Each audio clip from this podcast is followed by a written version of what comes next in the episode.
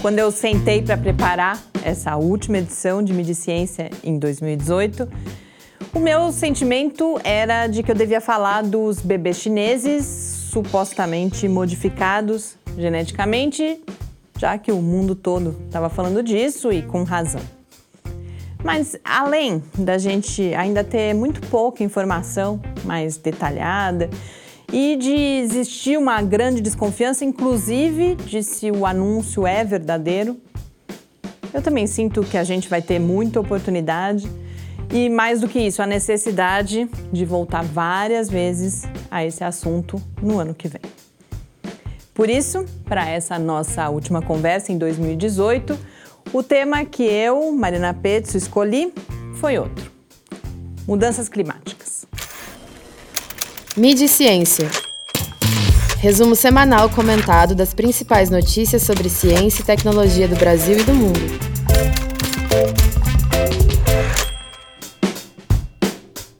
Nos últimos dias foram várias as notícias sobre mudanças climáticas motivadas pela proximidade da 24ª sessão da Conferência da ONU sobre Mudanças Climáticas, a COP24, que começa no dia 3 de dezembro na Polônia. No dia 23, o governo dos Estados Unidos publicou a quarta edição da chamada Avaliação Nacional sobre o Clima, um relatório de 1.600 páginas, produzido por 13 agências federais e 300 especialistas. As principais novidades em relação a relatórios anteriores são o alerta sobre os impactos econômicos das mudanças climáticas e a afirmação de que os seus efeitos já podem ser percebidos. Um dia antes, a própria ONU já tinha divulgado a notícia de que a concentração de gases de efeito estufa na atmosfera atingiu um novo recorde. Mas um dia antes, a notícia aqui no Brasil era de que as emissões desses gases no país caíram 2,3% por causa principalmente da queda no desmatamento da Amazônia. E no dia seguinte, a gente leu que esse mesmo desmatamento na mesma Amazônia subiu 13,7% entre agosto de 2017 e julho desse ano. Confuso, né? Notícias alarmantes sobre o aquecimento global aparecem em ondas. Em 2014, por exemplo, a gente já tinha manchetes sobre emissão recorde de gases de efeito estufa.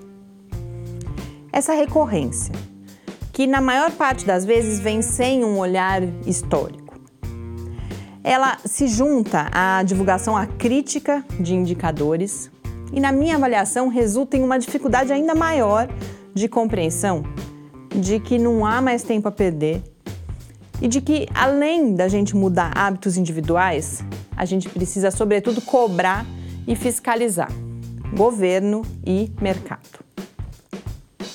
Um artigo publicado no Columbia Journalism Review afirma que a mídia é cúmplice na dissimulação da realidade das mudanças climáticas, quando trata dessa realidade de uma forma abstrata, sem exemplos concretos dos impactos que já estão por aí. Aqui no Brasil, a Ombudsman da Folha, em uma coluna recente sobre um outro assunto, também destacou que hoje em dia, mais do que nunca, a função do jornalismo é agregar contexto e crítica aos fatos, evidenciando inclusive as suas consequências diretas na nossa vida. Aqui na coluna, ao longo do ano, eu também falei várias vezes sobre os desafios envolvidos nessa busca de aproximação entre público e ciência e também de aproximação da ciência e da divulgação científica com as preocupações, problemas e demandas de diferentes segmentos da sociedade.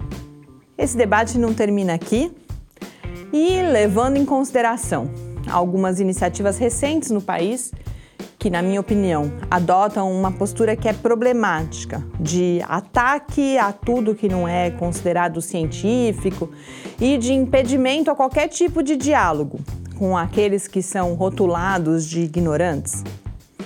Essas relações entre ciência, política, debate entre diferentes visões de mundo e políticas públicas vão ser um dos meus principais alvos em 2019. Nesse momento, eu agradeço a sua audiência, a companhia, a oportunidade de reflexão. Desejo um bom fim de ano e toda energia para esse ano que está chegando. Muito obrigada e até breve.